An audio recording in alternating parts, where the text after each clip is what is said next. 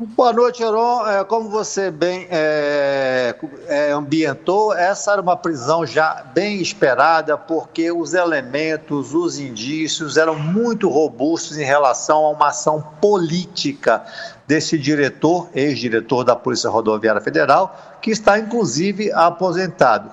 Isso porque todo mundo se recorda que durante o segundo turno das eleições no ano passado houve uma grande revolta, uma grande corrida às redes sociais pedindo deixem o Nordeste votar.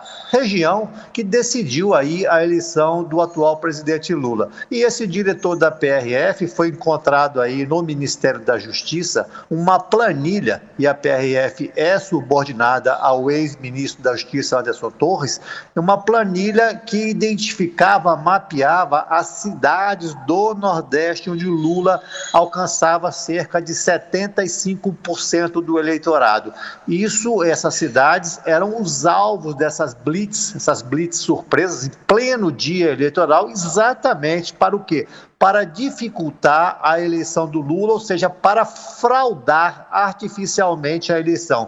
Ou seja, Heron, quem dizia que a eleição ia ser fraudada, que tinha que ter voto, voto, impresso, era exatamente quem pretendia fraudar a eleição e essa prisão. Ah, mais do que ter demorado, ela é para lá de merecida e a apreensão aí em cima do material do, do ex-diretor da PRF vai certamente aí fortalecer muito as acusações e a própria condenação dele. Com a prisão dele de hoje, três pessoas chaves nessa tentativa de fraude, de golpe, já estão presos. O Major Cid, o ex-ministro Anderson Torres e agora esse ex-diretor da Polícia Rodoviária Federal. O cerco vai se fechando, sim, Heron, é, contra o ex presidente Jair Bolsonaro.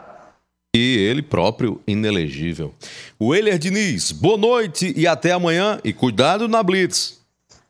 Grande abraço.